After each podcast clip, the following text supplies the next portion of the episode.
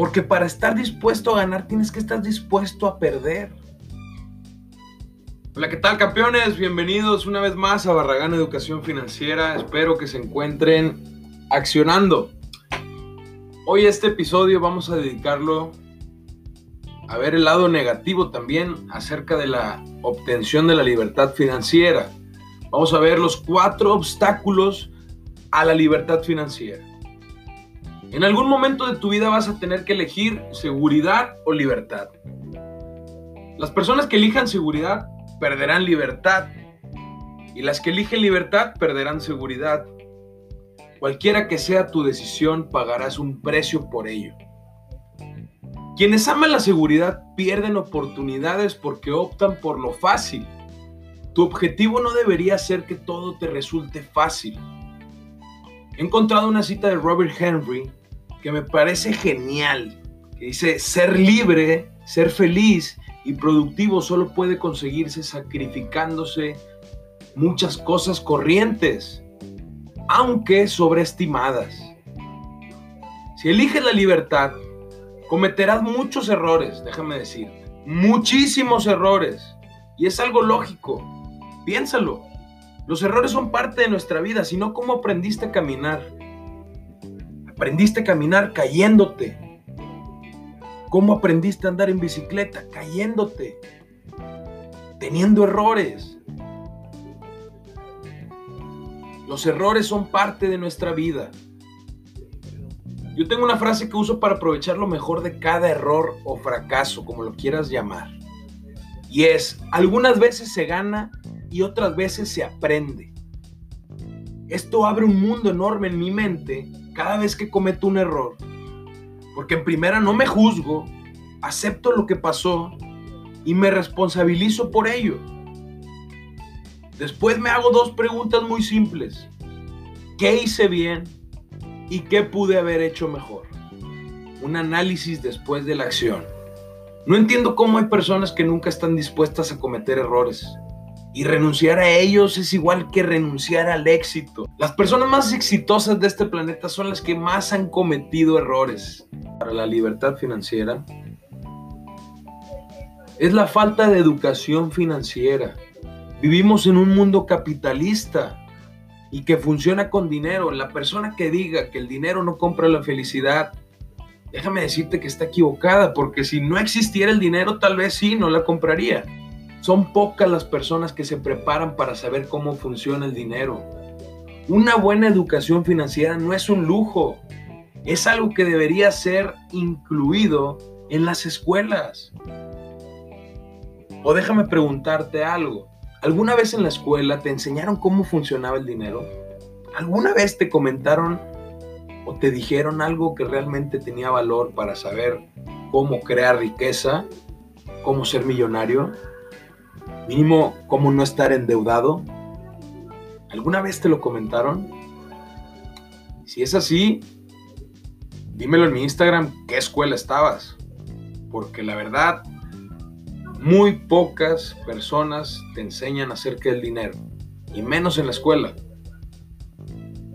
Yo creo que para esto tienes que ser un eterno estudiante.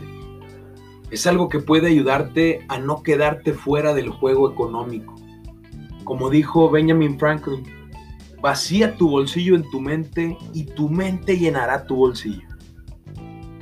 Una vez más, espero que sigas accionando, espero que sigas invirtiendo en ti y que no dejes que estos obstáculos te detengan para cumplir tus metas y tus objetivos.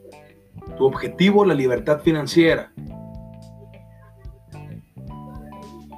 Coméntame en mi Instagram qué te pareció el episodio de hoy, Barragán Educación Financiera. Una vez más, gracias y hasta mañana. Cuando empezamos algo nuevo, equivocarse es algo inevitable necesitas buscar cometer errores lo más rápido posible, ya que así sabrás la manera en la que no funcionan las cosas. Necesitas tener un punto de bifurcación ocasionado por el caos que el universo nos manda. En esa experiencia cumbre, o mueres o creces a un orden mayor. Así de sencillo.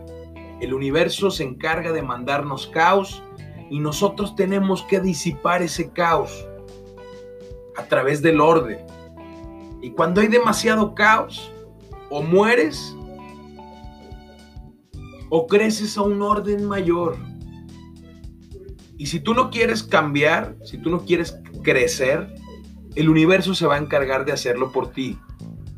Vamos a empezar con estos cuatro, estos cuatro obstáculos para obtener la libertad financiera. El primer obstáculo son las creencias limitantes. Muchas creencias son una carga más pesada que una hipoteca. De hecho, actúan como una hipoteca mental.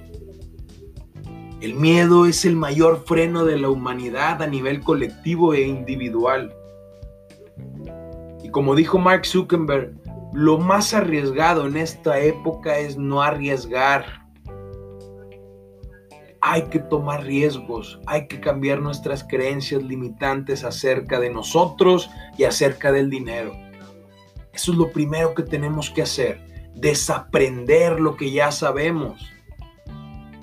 El obstáculo número dos es que siempre la sociedad y más Latinoamérica está identificada con la gratificación inmediata. El problema de la sociedad es que cada vez se esfuerzan menos, cada vez son más conformistas, cada vez aumenta más la mediocridad.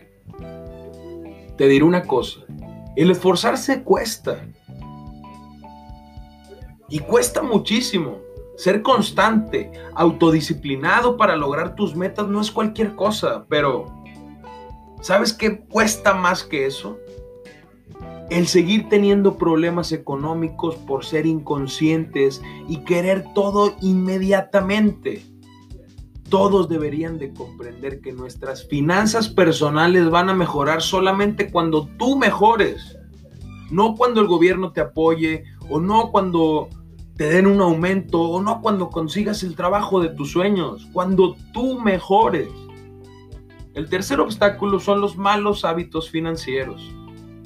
Hacerte rico es algo fácil, pero tienes que recordar, como lo dijo Jim Rohn, mi mentor, lo que es fácil de hacer también es fácil de no hacer.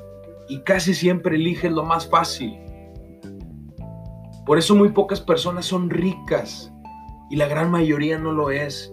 Porque tenemos que recordar la ley de Pareto. El 80-20, bueno, yo creo que ahorita son 95-5.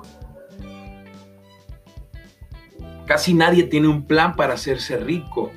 La sociedad vive financieramente al día sin metas ni objetivos plasmados. Solo gana, gasta, no ahorra y lo peor de todo, no invierte. Solo consume y no crea. Somos una sociedad consumista. No creamos nada.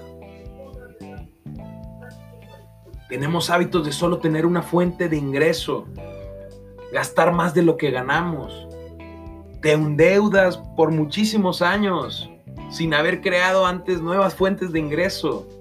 ¿Quieres obtener nuevos resultados financieros? Empieza a sustituir tus malos y destructivos hábitos financieros hoy. Y el último obstáculo